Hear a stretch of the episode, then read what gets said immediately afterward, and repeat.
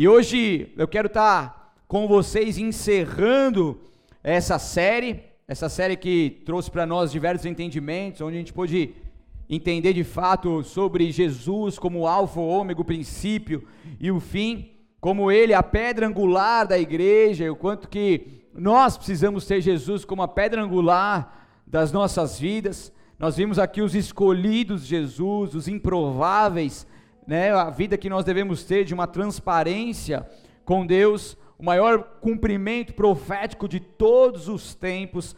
Ele vivia antes de nascer, Jesus sempre existiu, o alfa, o ômega, o princípio e o fim. Aprendemos também sobre o sangue de Jesus, muitas vezes nós falamos o passa o sangue de Jesus ou em nome de Jesus, mas não temos o real entendimento. Trouxe aqui na luz da palavra tudo aquilo que nós pudemos aprender a respeito disso o impacto do caráter de Jesus em nós, a terceira dobra, Jesus sempre fortalecendo os relacionamentos, o dínamo de Deus, o poder do Espírito Santo, a decisão em amar, a libertação da escravidão, a estrela de Belém, Jesus do Apocalipse. E hoje nós vamos falar sobre Jesus, a salvação da humanidade. Eu quero em poucos minutos aqui, em menos de uma hora, viajar com vocês de Gênesis Apocalipse. Estão comigo ou não? Então aperte o cinto, porque a gente vai decolar, amém?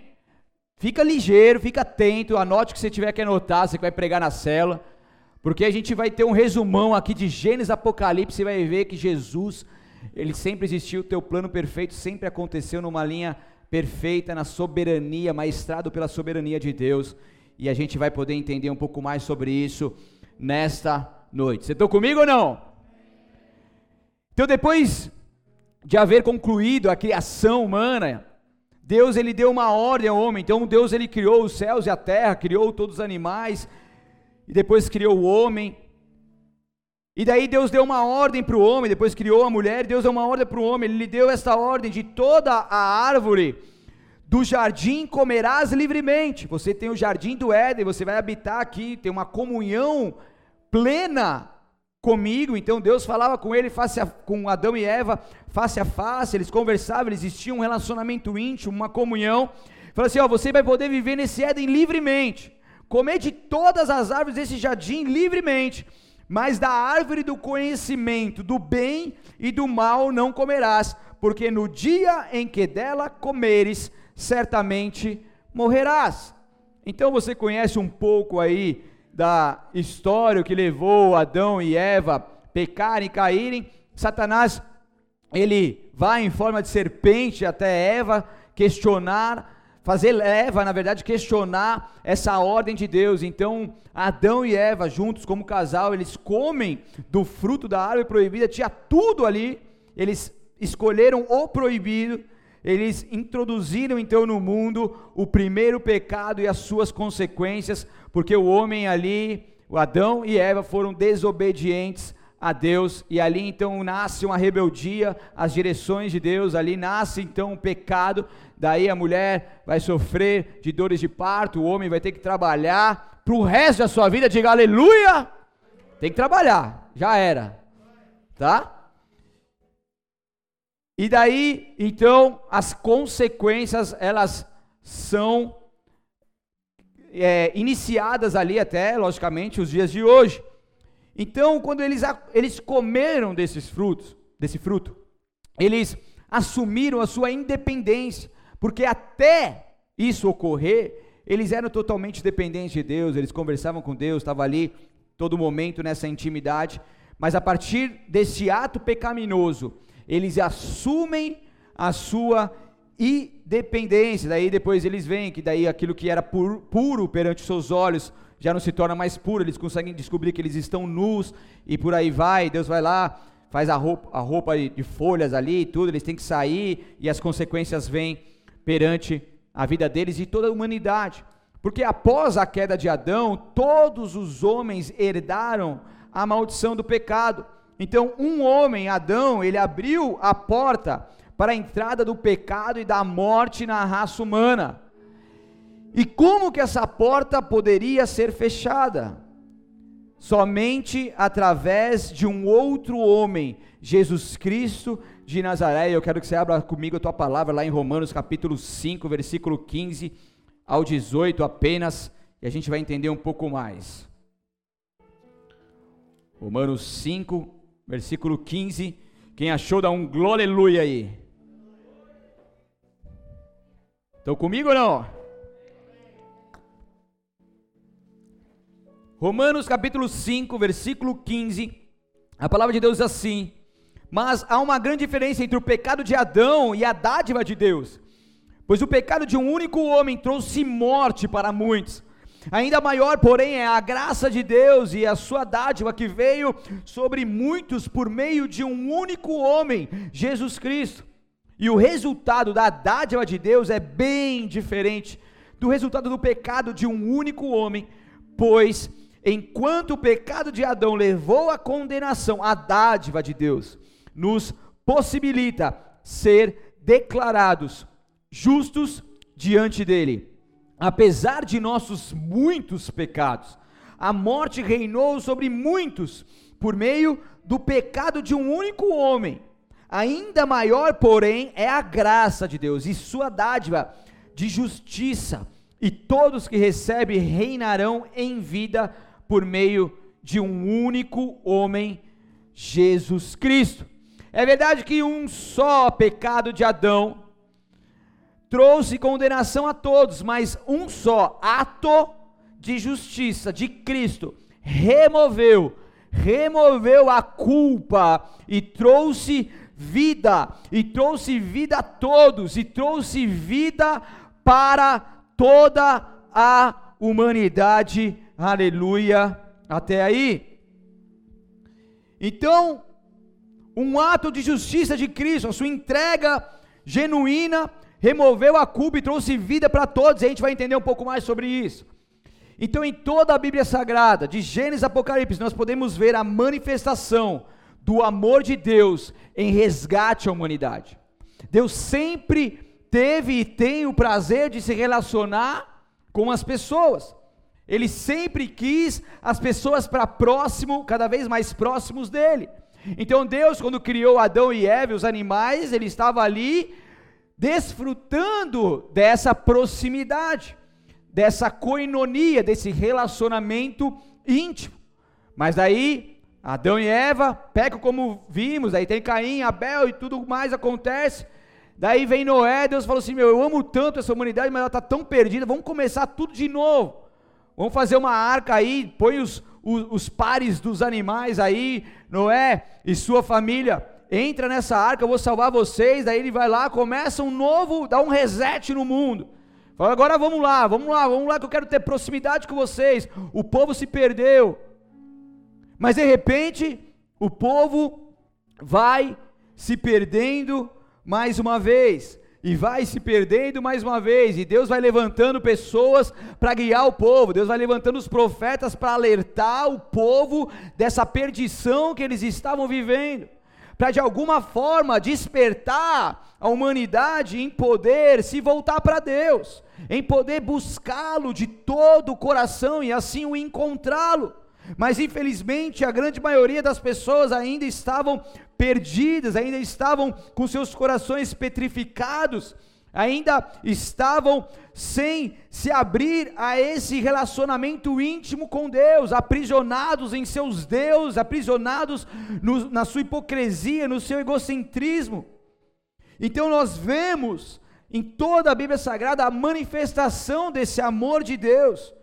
E nós vemos o ponto ápice da Bíblia Sagrada e da, do plano perfeito de Deus, ao entregar o seu filho, o seu único filho, Jesus Cristo, livrando os homens da morte espiritual e da morte eterna.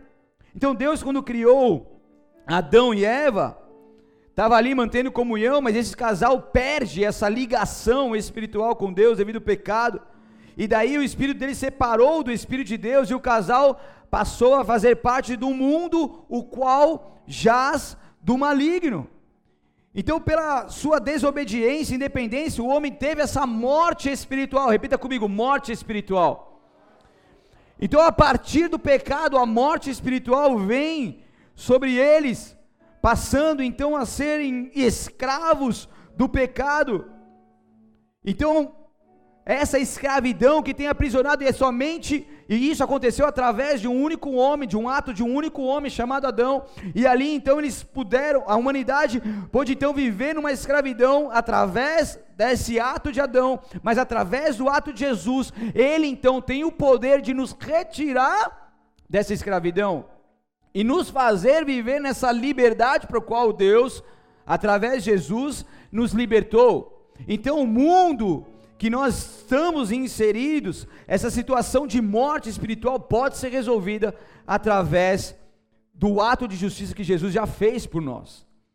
Mas, mas apesar de tudo isso, Deus ele continuou amando o homem. O pecado ele afasta o homem de Deus, mas não é Deus que se afasta do homem, não é não, não foi Deus em que se afastou do homem.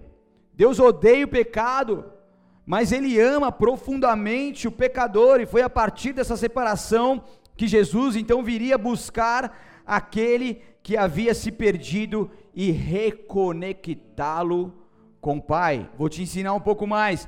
Então entenda uma coisa: como nós vimos, o amor de Deus se manifestando de Gênesis a Apocalipse, Deus sempre tendo o desejo de resgatar a humanidade, Deus sempre tendo essa vontade de conduzir as pessoas a um lugar de onde essas pessoas nunca deveriam ter saído dessa comunhão com Deus, e Deus ele criou o homem para ter esse relacionamento com ele.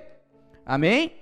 Então você foi criado por Deus para que você possa desfrutar de uma vida com Ele, íntima dele, conectada com Ele. Nós somos corpo, alma e espírito. Corpo, essa carcaça que nós temos aqui por, por, por exteriormente, também de forma interior, todos os nossos órgãos, nosso sistema imunológico, digestivo, enfim, respiratório, todo o nosso corpo humano. Mas nós temos a alma, aquilo que nós alimentamos através dos prazeres da vida e aquilo que nós temos como emoções, sentimentos, aquilo que está envolvido ao coração. E nós também temos o espírito, o espírito do homem, o espírito humano, aquele que Deus soprou uh, sobre Adão e deu ali vida. Esse espírito, ele ele está em nossas vidas com um único propósito de além de nos dar vida, dar uma vida conectada com Deus.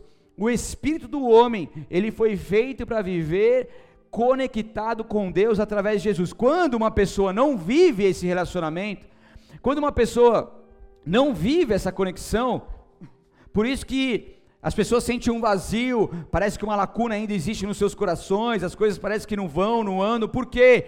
Porque todo ser humano foi criado por Deus para ter um relacionamento com Ele e para que Ele pudesse então nos salvar.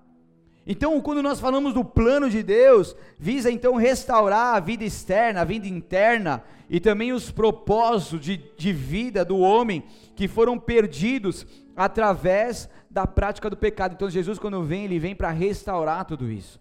Ele vem para fazer novas todas as coisas. Ele vem para nos reconectar. Ele vem para nos dar o acesso novamente ao Deus, ao banquete celestial, a sermos adotados por Ele, sermos filhos dele e podemos então viver tudo isso que Ele tem para nós. E antes de Jesus nascer, como eu disse, a manifestação do amor de Deus, Deus para a humanidade, Deus ele foi levantando pessoas que representava, como ele levantou os salvadores no plano físico para tipificar o verdadeiro Salvador com S maiúsculo que ainda estava por vir. Então, se você pegar a história de José do Egito, ele foi o Salvador não somente do povo egípcio, mas também de toda a redondeza ali que dependeu da sabedoria que Deus deu a ele, da revelação que Deus deu a ele para que pudesse então ter o mantimento necessário para passar por sete anos de seca, de, de, de escassez sobre não somente o Egito, o Egito, mas toda aquela região. Ele representa, ele tipifica o Salvador, Jesus Cristo.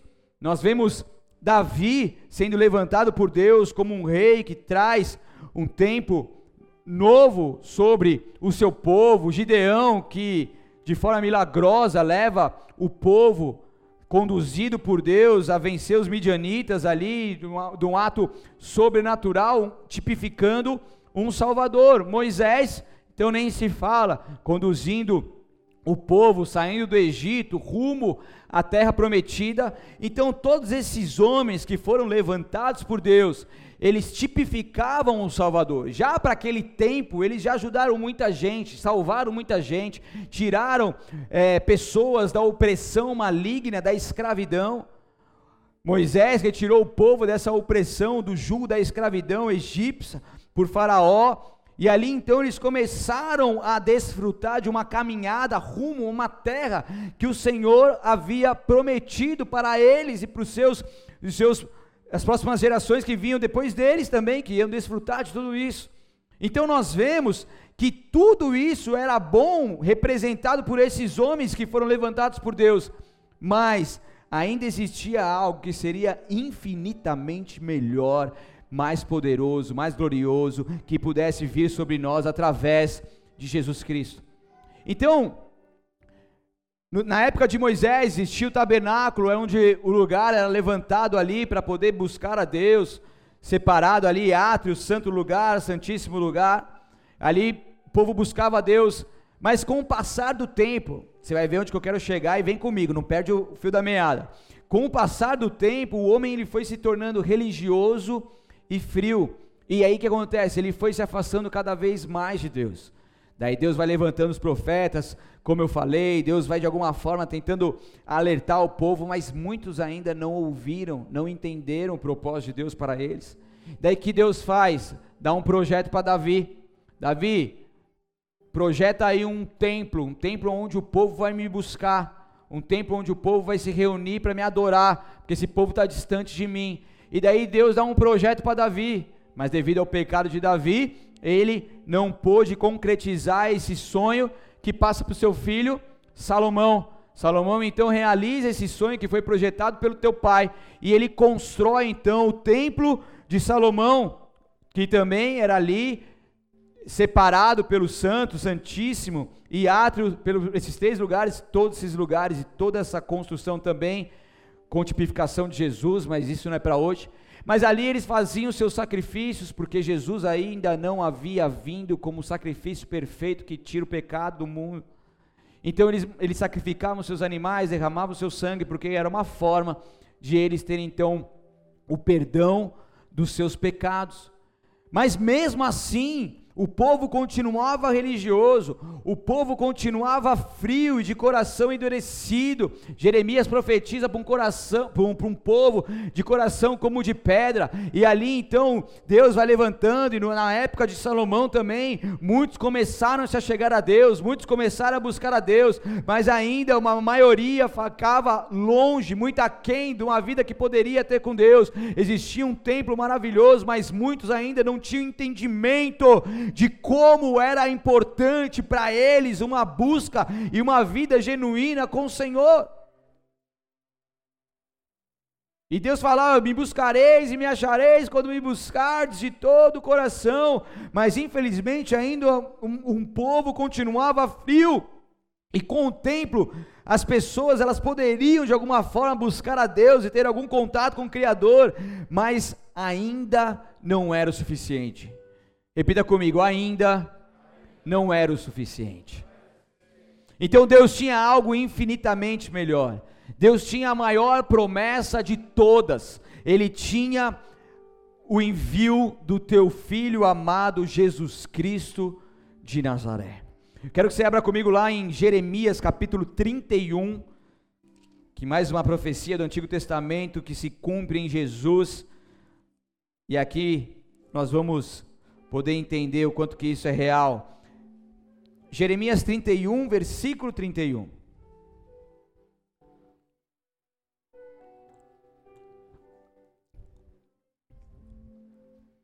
A palavra de Deus diz assim, 31 ao 33.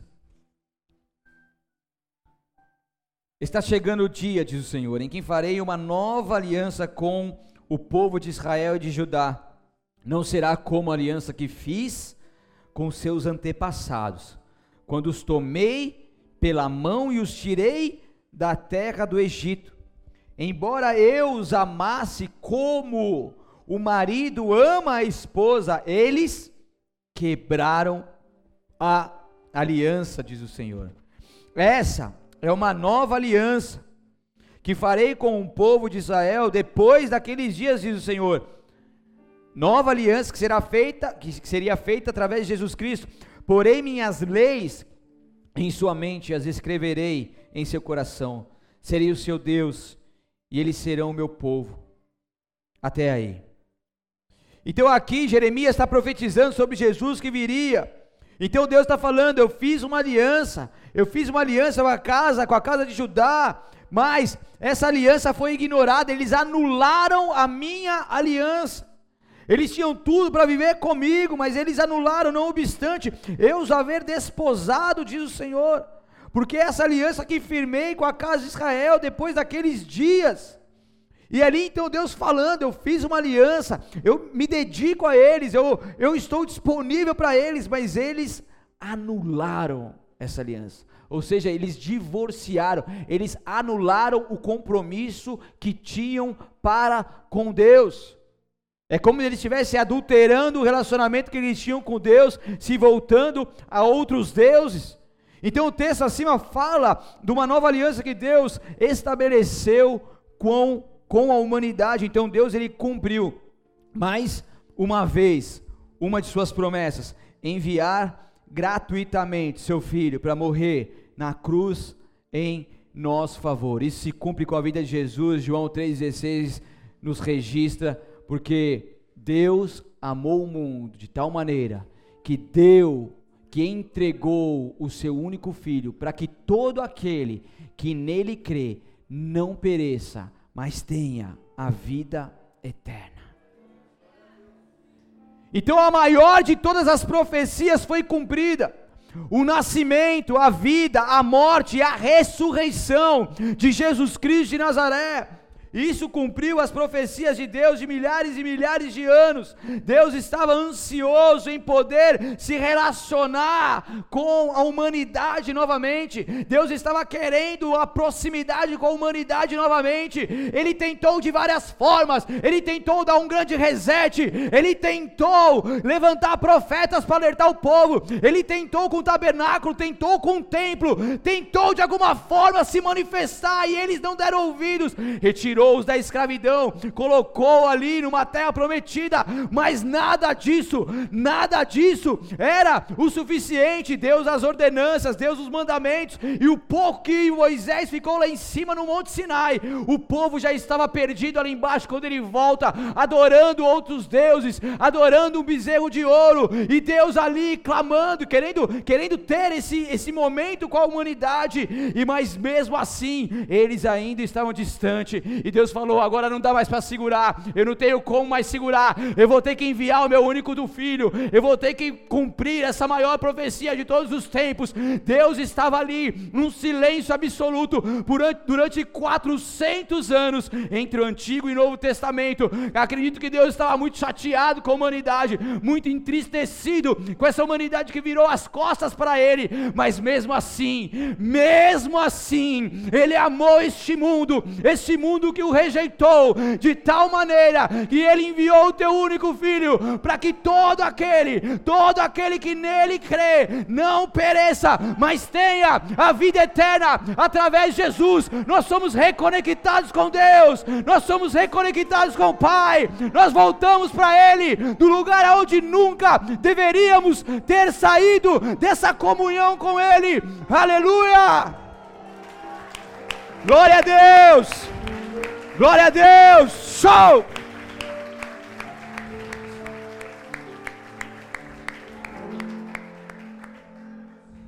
Deus ele providencia um Salvador que resgatasse toda a humanidade de seus pecados. Jesus ele veio ao mundo, ele exerceu o seu glorioso ministério, ele pôde pregar as boas novas. Ele pôde curar os enfermos, expulsar os demônios, ressuscitar os mortos, ele pôde batizar pessoas, ele pôde formar discípulos, para que desse então continuidade na propagação do teu evangelho na terra. Ele pôde deixar um legado nessa terra que hoje, hoje, quase dois mil anos nós estamos desfrutando disso ainda. Porque Jesus, ele fez o seu trabalho, cumpriu o teu propósito nessa terra, ele veio ao mundo para uma missão, para morrer e ressuscitar por nós. Abra lá em Filipenses capítulo 2, versículo 6, por favor. Filipenses 2, 6.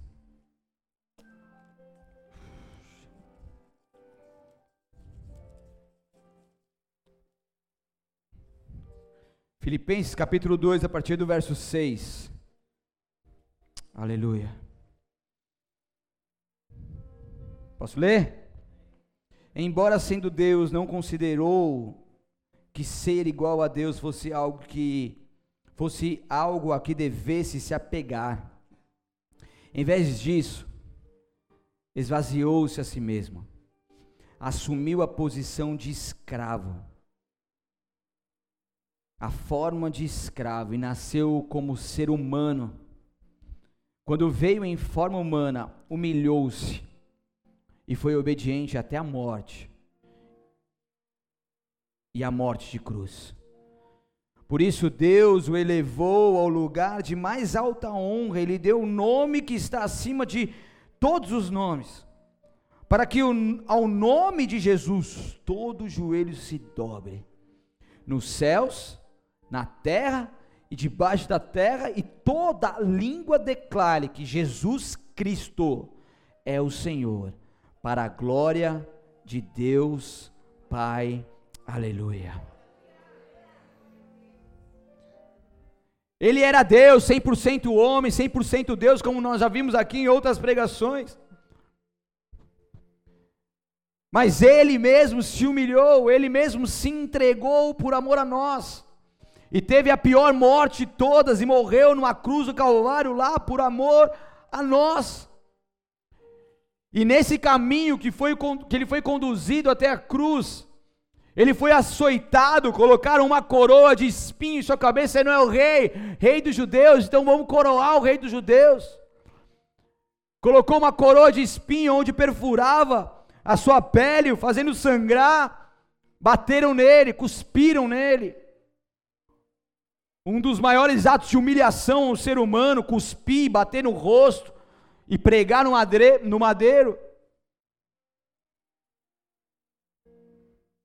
E o mataram ali naquela cruz do Calvário, lá em Lucas 22, 63 ao 65, diz que os que detinham Jesus zombavam dele, davam-lhe espancada e vedando-lhe os olhos, diziam: Profetiza-nos, quem é que te bateu? E muitas outras coisas diziam contra ele, blasfemando. Fizeram ele carregar uma parte da cruz no qual ele seria ali crucificado, aonde todo o povo, o povoado daquela região, pudesse ver a humilhação de Jesus.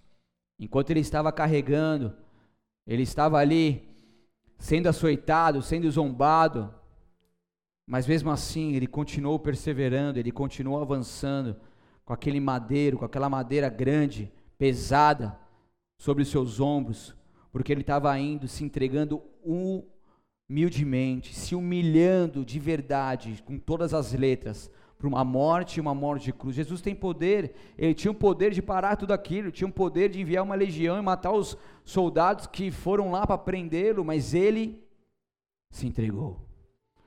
Deus, se possível, afasta de mim esse cálice, mas que não seja feita a minha vontade, que seja a tua.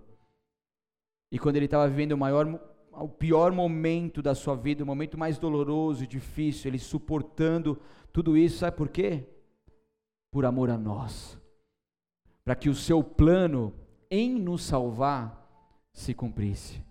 Para que hoje você pudesse estar aí sentado numa cadeira ou assistindo pela internet, sentindo uma presença de Deus que não está mais separada a certos homens do passado, mas que agora está disponível a todos nós e muitos não damos valor a isso.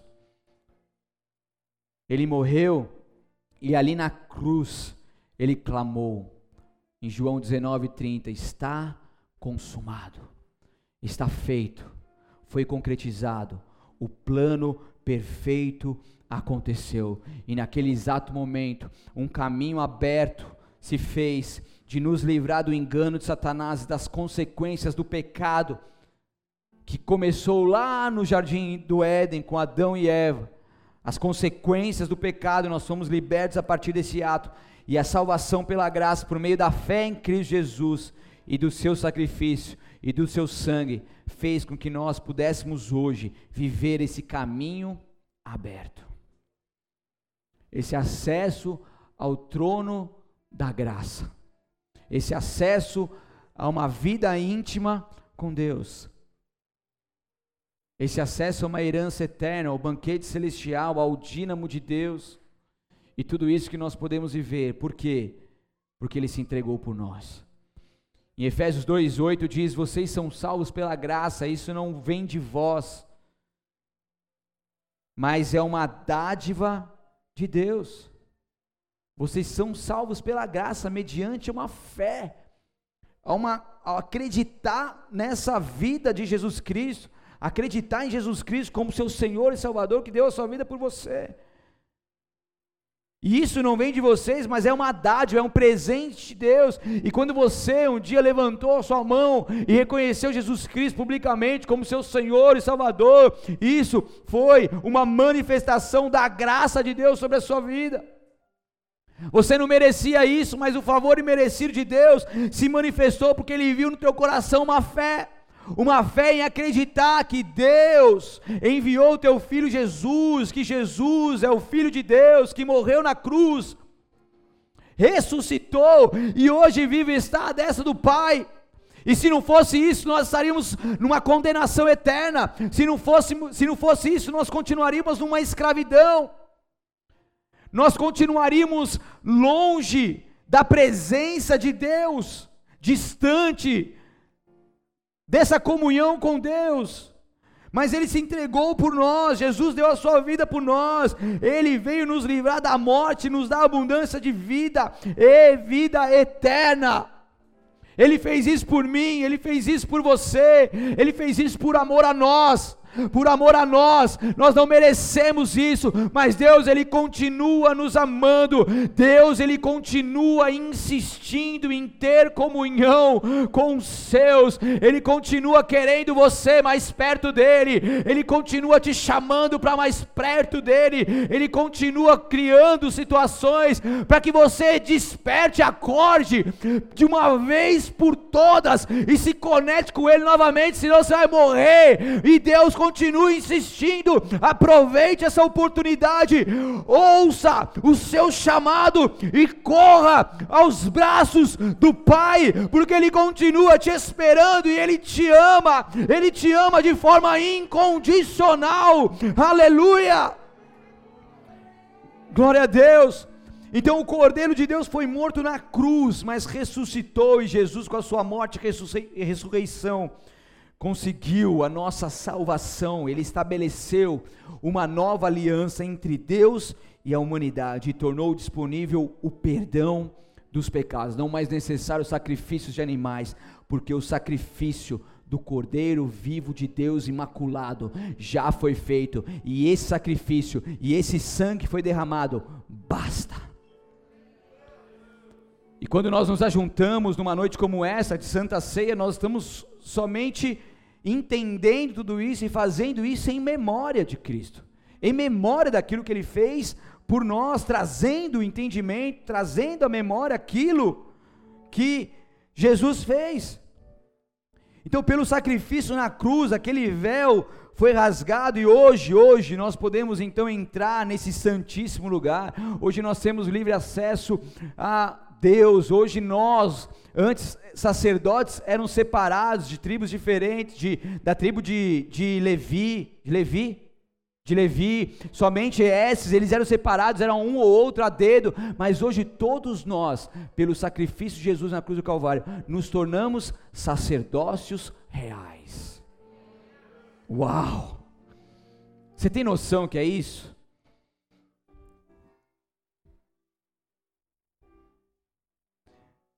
Para concluir,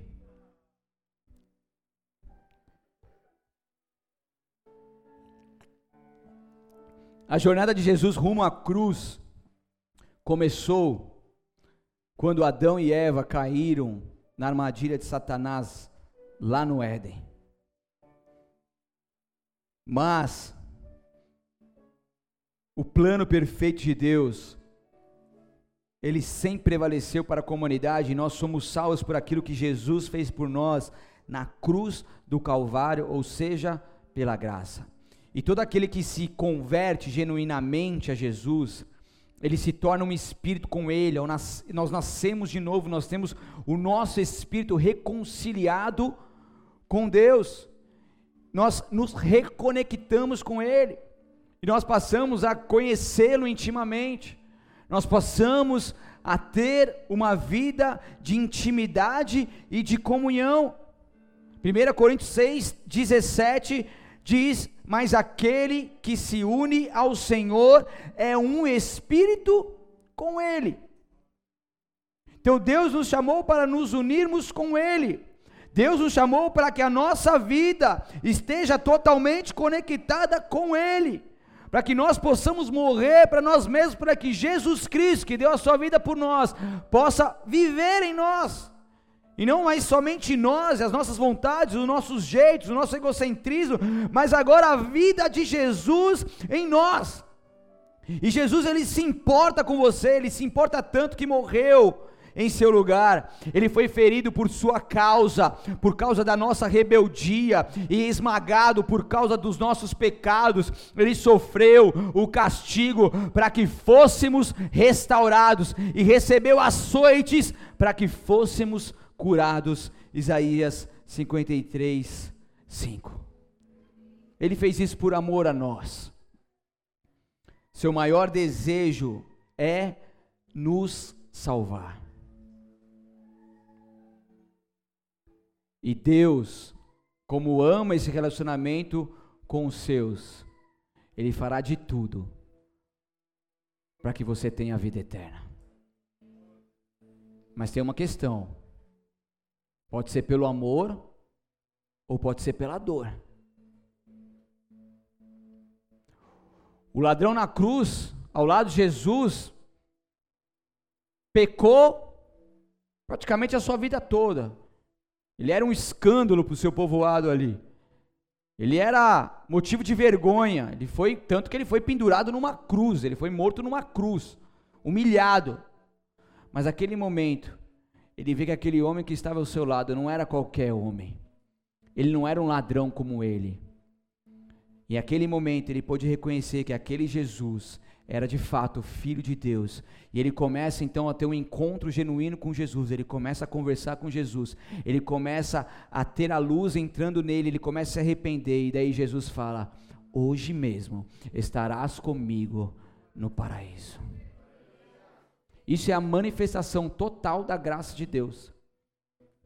O cara pecou a vida inteira, mas no último segundo ele falou: Jesus, eu reconheço, é de fato é verdade, eu me arrependo. E ele então teve a salvação. Quantas pessoas que eu já fui visitar no seu leito de morte puderam ali ter um reconhecimento público de Jesus, por mais que pecaram a sua vida inteira, aceitaram Jesus Cristo como seu Senhor e Salvador, e Deus vem com seu amor incondicional e manifesta a sua graça. Eu vim pela dor. Eu vim porque muita gente orou pela minha vida. Muita gente insistiu na minha vida. Muita gente não desistiu da minha vida. E eu vim no meu pior momento, onde eu estava no fundo do poço, onde que eu vi que eu não conseguia mais com a minha própria força fazer nada, produzir nada que me gerasse vida. Eu estava morto espiritualmente. Mas eu pude ouvir a voz de Jesus, eu pude entender que a minha vida sem Ele não é nada, e eu pude me entregar completamente a Ele. Então Ele veio, salvou, me retirou da morte e tem feito aperfeiçoamento e a transformação constantemente sobre a minha vida. Isso é sobre a sua.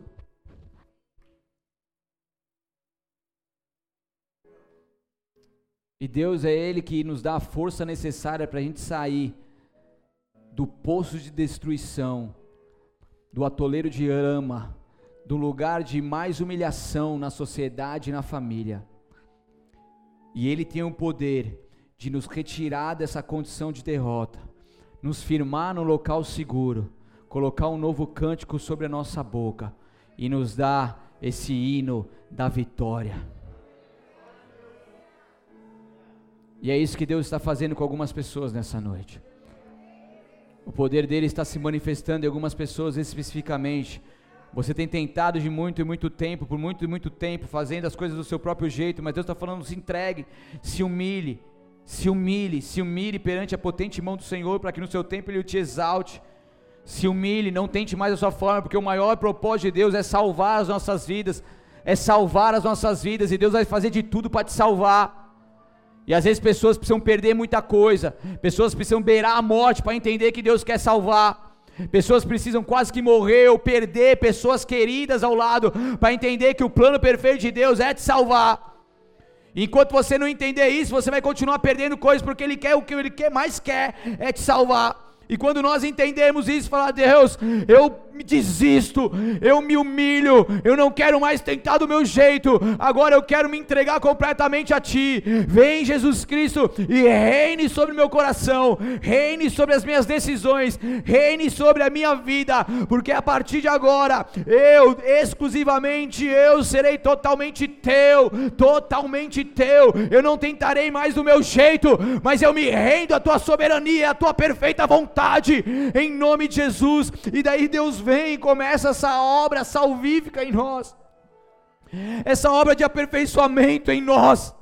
E aonde abundou o pecado, vai superabundar a graça de Deus. Aonde você foi motivo de chacota, rapasture cantoremanais. Aonde você foi motivo de humilhação, aonde você foi conhecido, rapastos, como ovelha negra da sua família, como aquele que não tem jeito, oh, como aquele comparado com, com objetivos de humilhação.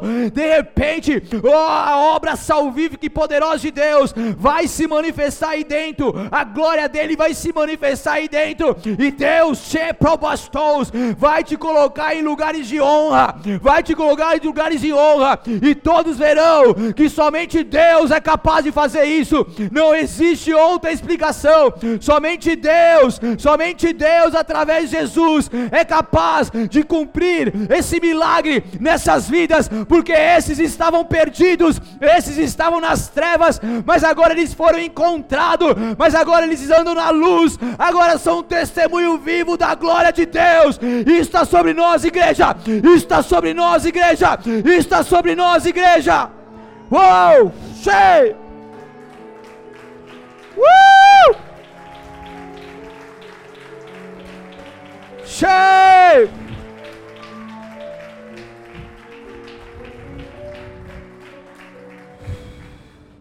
Está selado em nós selado com o sangue de Jesus em nós, em nós.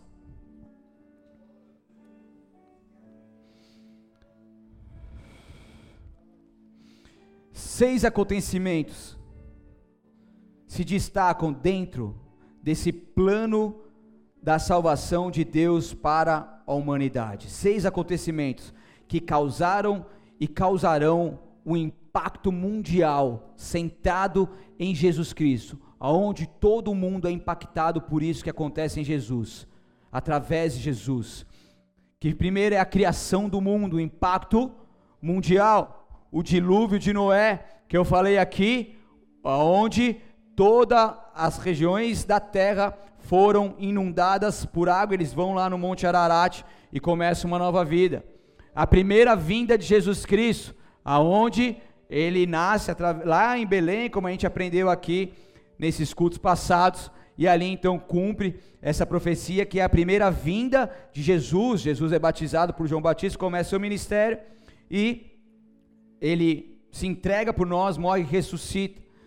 O quarto é o avivamento que Deus traz na última hora, esse avivamento que temos vivido, esse momento onde Deus tem despertado pessoas Muitos não entendem ainda, mas aqueles que estão entendendo estão voltando, estão sabendo que essa é a hora, ainda mais nesse, nessa situação caótica que o mundo está vivendo, muitos estão tendo temor e o tremor novamente com o Senhor e correndo para os braços dele, muitas coisas ainda vão acontecer, porque Deus ele quer salvar o maior número de pessoas possíveis antes que a igreja dele venha ser arrebatada, que é o quinto acontecimento com impacto mundial. Daí vai ser loucura total. Daí vai ter o reinado do anticristo e tudo mais, como a gente entende, como pré-tribulacionista, a lei, a, a linha do pré-tribulacionismo, mas independente da linha que você tenha, que Jesus, ele volta, ele volta.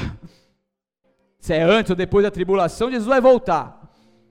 Se a igreja vai ser arrebatada, outros acreditam que não, não vai ser, mas Jesus vai voltar. E quando Jesus voltar, daí haverá um outro impacto mundial. Daí todo olho verá, todo joelho se dobrará e toda língua confessará, não haverá mais dúvidas de que Jesus é o Deus Filho, o Deus Filho que morreu por nós, ressuscitou e voltou, cumprindo a sua promessa. Aplauda bem forte a Ele, aleluia! E essa plenitude da salvação está cada vez mais próxima, está cada vez mais próxima, porque Jesus virá buscar a sua igreja. Jesus virá para buscar a sua igreja. Permaneça nele. Persevere até o fim e você será salvo. Persevere até o fim e será salvo. Aleluia. Glória a Deus.